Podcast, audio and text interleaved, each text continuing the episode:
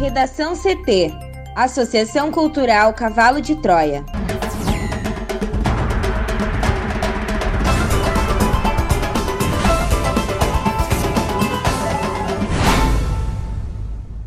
Agora, no Redação CT. Com filas nos postos, começa a vacinação de idosos com 90 anos ou mais em Porto Alegre. TCE pede esclarecimento sobre vacinação de profissionais de entidades setoriais na capital. Congresso quer auxílio emergencial fora do teto e sem corte de despesas. Com volta às aulas, cresce pressão para vacinar professores no Rio Grande do Sul.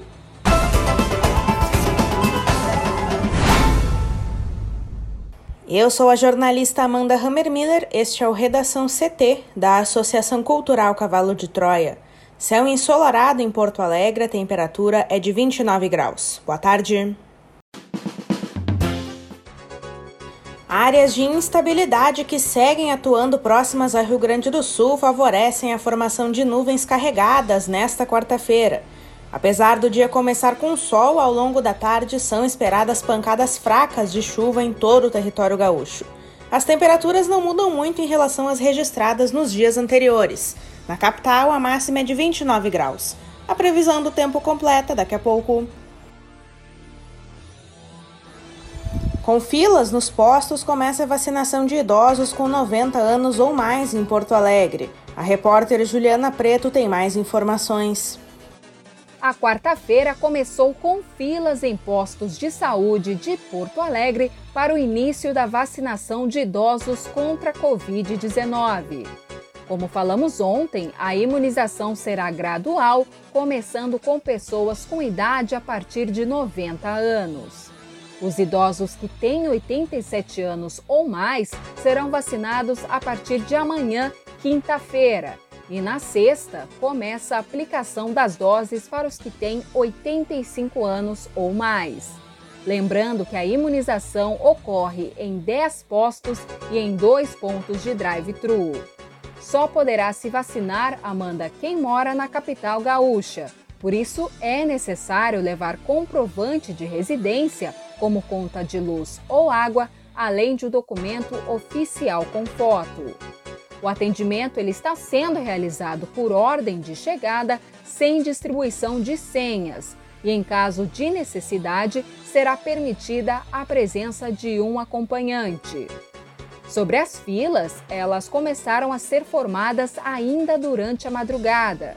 No centro de saúde do IAPI, na Zona Norte, mais de 100 pessoas aguardavam o atendimento antes da abertura dos portões, que foi às 8 horas da manhã.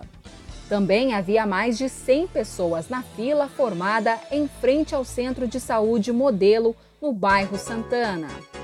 Já outros postos da capital tiveram um movimento mais tranquilo desde o início da manhã, foi o caso da Unidade de Saúde Camacuã, onde cerca de 20 pessoas estavam na fila por volta das 9 horas e 30 minutos, e também da Unidade de Saúde Morro Santana.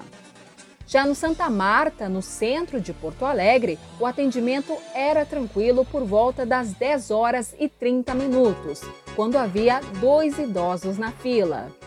Funcionários do posto relataram um certo movimento por volta das 8 horas, que logo se normalizou.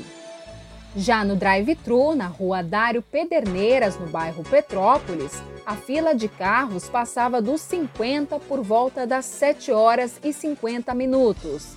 A previsão era iniciar a vacinação às 8 horas, mas, no entanto, as doses só chegaram à sede do Sindicato Médico do Rio Grande do Sul às 9. Lembrando que a vacinação feita nos idosos dentro dos carros ocorrerá até sábado, dia 13 de fevereiro. Corpo é encontrado no Arroio Dilúvio, em Porto Alegre. Thaís Uchoa. O corpo de um homem foi localizado nas águas do Arroio Dilúvio, em Porto Alegre, na manhã desta quarta-feira.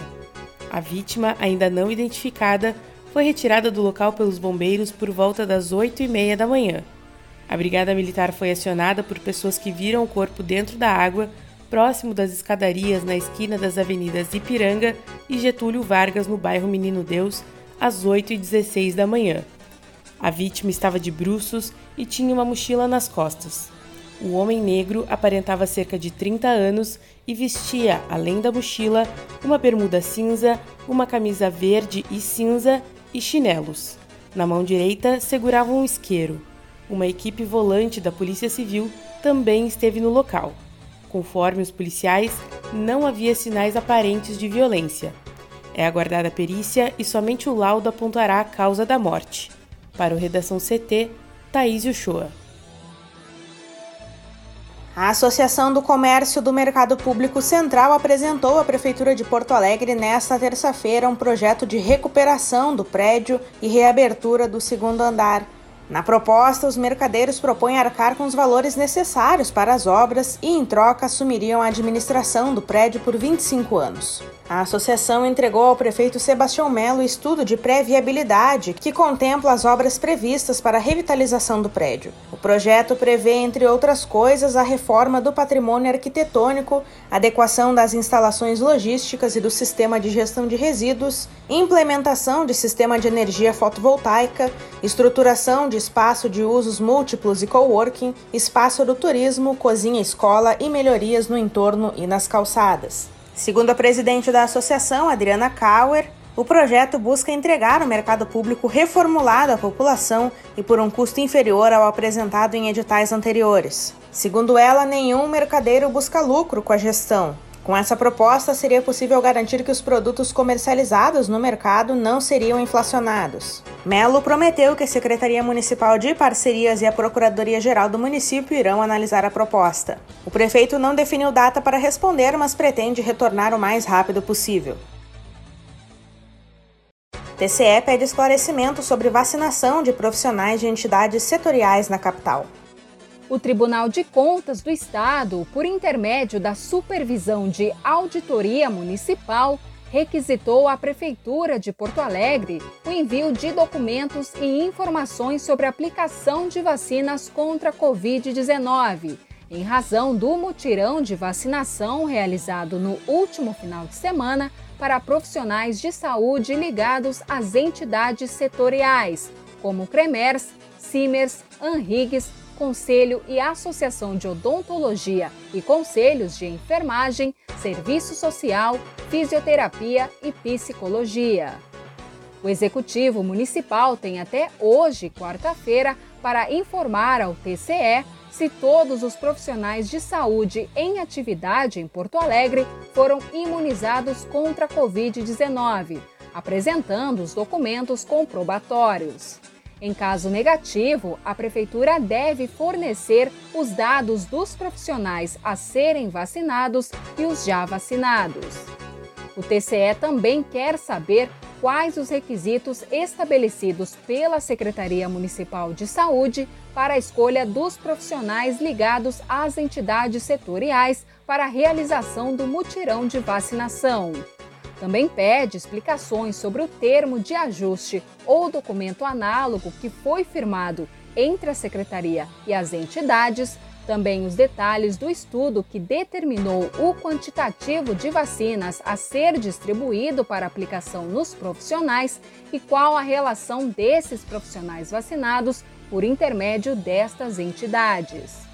Além disso, a Prefeitura da capital também deve informar ao TCE se os dados de todas as pessoas imunizadas encontram-se disponíveis no Sistema de Informações do Programa Nacional de Imunizações do Ministério da Saúde e se há algum atraso na inserção dos dados por parte das equipes de vacinadores e também fornecer acesso aos relatórios do programa.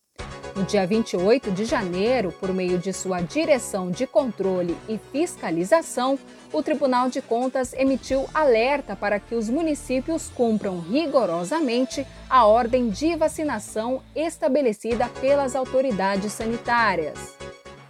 Por meio de nota oficial, Amanda, a assessoria jurídica da Secretaria Municipal de Saúde informa que nesta etapa da vacinação, a prioridade foi dada aos trabalhadores com mais de 60 anos.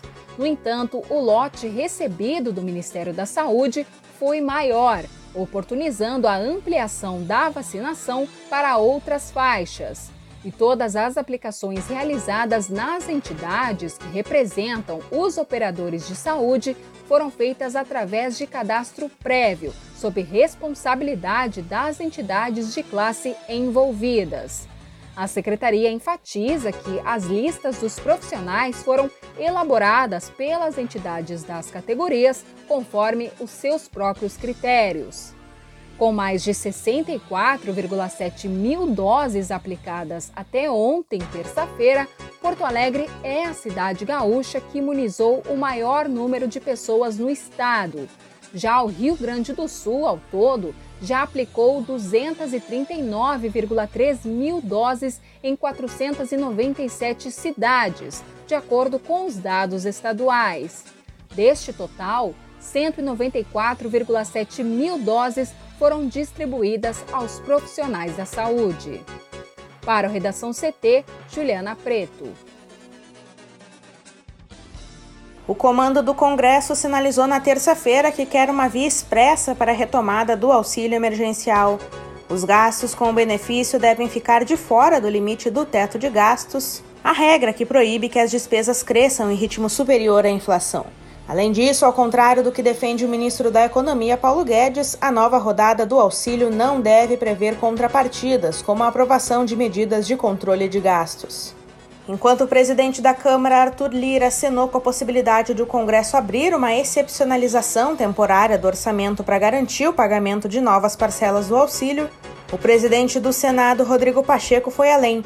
Disse que não é possível condicionar a concessão do benefício à medida de ajuste fiscal com o argumento de que a emergência e a urgência da situação não podem esperar. Em entrevista à Globo News, Pacheco disse que o cenário pode ser diferente em três ou quatro meses com o aumento da imunização, mas agora ele é urgente.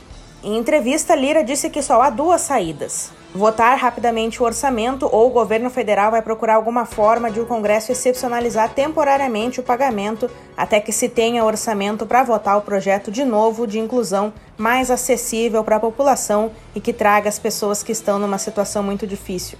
Na prática, as falas dos presidentes da Câmara e do Senado sinalizam que o governo e o Congresso negociam uma forma de incluir as despesas da nova rodada do auxílio no que os economistas chamam de extrateto de gastos, ou seja, fora da contabilização do limite do teto. Essa excepcionalização poderia ser feita por meio da edição de um crédito extraordinário do orçamento. Esse tipo de crédito só o governo pode editar. A abertura de crédito extraordinário somente será admitida para atender a despesas imprevisíveis e urgentes, como as decorrentes de guerra, comoção interna ou calamidade pública. Há dúvidas, porém, se os gastos com o agravamento da Covid-19 com os de agora podem ser incluídos na categoria de imprevisíveis. Outra possibilidade é abrir uma exceção na emenda do teto de gastos, como foi feito na distribuição dos recursos obtidos no leilão da exploração do pré-sal para estados e municípios. Nesse caso, o caminho de tramitação exige uma mudança na Constituição. Se adotada via expressa, o novo auxílio poderá ser concedido antes da aprovação do orçamento, que deve prever um novo programa social. Uma definição sobre o socorro financeiro do governo aos mais vulneráveis se arrasta há meses, mesmo diante da piora da pandemia. Lira e Pacheco não deram detalhes de como essa brecha orçamentária se daria, mas as discussões avançam na área técnica do Ministério da Economia depois que Guedes aceitou a nova rodada de auxílio com valor em torno de 200 reais e por mais três meses, segundo o jornal Estado de São Paulo. Bolsonaro, que publicamente negava a necessidade do auxílio, disse na terça que a discussão para uma nova rodada do benefício é para ontem. No Redação CT, agora previsão do tempo com Juliana Preto. Áreas de instabilidade que seguem atuando próximas ao Rio Grande do Sul favorecem a formação de nuvens carregadas nesta quarta-feira. O dia começou com sol, mas, de acordo com a SOMAR Meteorologia, ao longo desta tarde são esperadas pancadas fracas de chuva, acompanhadas de raios e ventos moderados em todo o território gaúcho. Diferentemente do que ocorreu ontem, terça, quando Santa Vitória do Palmar, no sul do estado, registrou precipitações com um volume total de 67 milímetros, o maior acumulado desta quarta não deve passar de 37 milímetros, previstos para Piratini, também na região sul do RS. As temperaturas não mudam muito em relação às registradas nos dias anteriores. A mínima do dia no estado, de 11 graus, foi registrada em Bom Jesus e São José dos Ausentes, ambas na Serra. Já a máxima hoje, de 33 graus, deve ser apontada em pelo menos 10 municípios, entre eles Porto Xavier, Encantado e Vale Real. Em Porto Alegre, a máxima será de 30 graus e a previsão é de sol entre poucas nuvens, com condição para pancadas fracas e isoladas de chuva. Já na quinta-feira, uma área de baixa pressão que se forma entre a Argentina e o Uruguai mantém as condições para chuva no Rio Grande do Sul. As temperaturas, por sua vez, tendem a subir, especialmente na fronteira oeste e no norte do estado. Obrigada, Juliana. Vamos para o bloco de educação. Com a proximidade de retomada do ano letivo, a pressão pela necessidade de antecipação da vacinação de professores e servidores de escola está ganhando corpo. A pauta foi debatida em reunião da Comissão de Educação da Assembleia, que discutiu a compatibilidade do calendário escolar de 2021 com o da vacinação contra a Covid-19 no estado. A secretária da Saúde, Arita Bergman, destacou que o executivo enviou documentação ao governo federal expressando a intenção de antecipar a vacinação dos profissionais em atividade nas escolas, após a imunização dos idosos e profissionais da área da saúde. Até agora, segundo Arita, ainda não houve resposta da União. O estabelecimento dos grupos prioritários na vacinação é uma prerrogativa do Ministério da Saúde por meio do Plano Nacional de Imunização. A secretária explicou que no Rio Grande do Sul a vacinação iniciou no dia 18 18 de janeiro, segundo nota técnica do Ministério da Saúde, abrangendo os dois segmentos de grupos prioritários. A Arita explicou que a pasta da educação está realizando o um levantamento para dimensionar a necessidade de doses de vacina para professores em sala de aula e servidores de escolas, visando a antecipar a imunização desses servidores. Dos 27 grupos prioritários, conforme instrução do Ministério da Saúde, os trabalhadores de escolas ocupam a 17ª posição. A FAMURS iniciou na segunda-feira um novo levantamento sobre a volta às aulas com os prefeitos. O resultado deve ser apresentado hoje durante a Assembleia Geral da Unidade. Ontem, o prefeito de Porto Alegre, Sebastião Melo, apresentou o plano estratégico para a retomada das atividades escolares da rede municipal da capital, marcada para o dia 22. O sistema será de revezamento durante a semana para aulas presenciais, mas os pais ainda poderão optar em enviar os filhos ao colégio ou mantê-los em atividades remotas desde que assinem termo e busquem o material pedagógico. A mesa diretora da Assembleia aprovou requerimentos dos deputados Luiz Fernando Mainardi e Zé Nunes, ambos do PT, para a criação de uma comissão externa de acompanhamento da vacinação no Rio Grande do Sul. Na reunião, o presidente da casa, Gabriel Souza, solicitou ainda a Zilá Brentenbach, que comanda a Comissão de Saúde, prioridade para a pauta. Confira a charge de hoje de Guilherme Peroto no nosso portal redacão.cavalodetroia.org.br. Redação CT. Apresentação Amanda Hammermiller. Colaboração Juliana Preto e Thaís Uchoa uma produção da Associação Cultural Cavalo de Troia com apoio da Fundação Lauro Campos e Marielle Franco. Próxima edição amanhã. Boa tarde.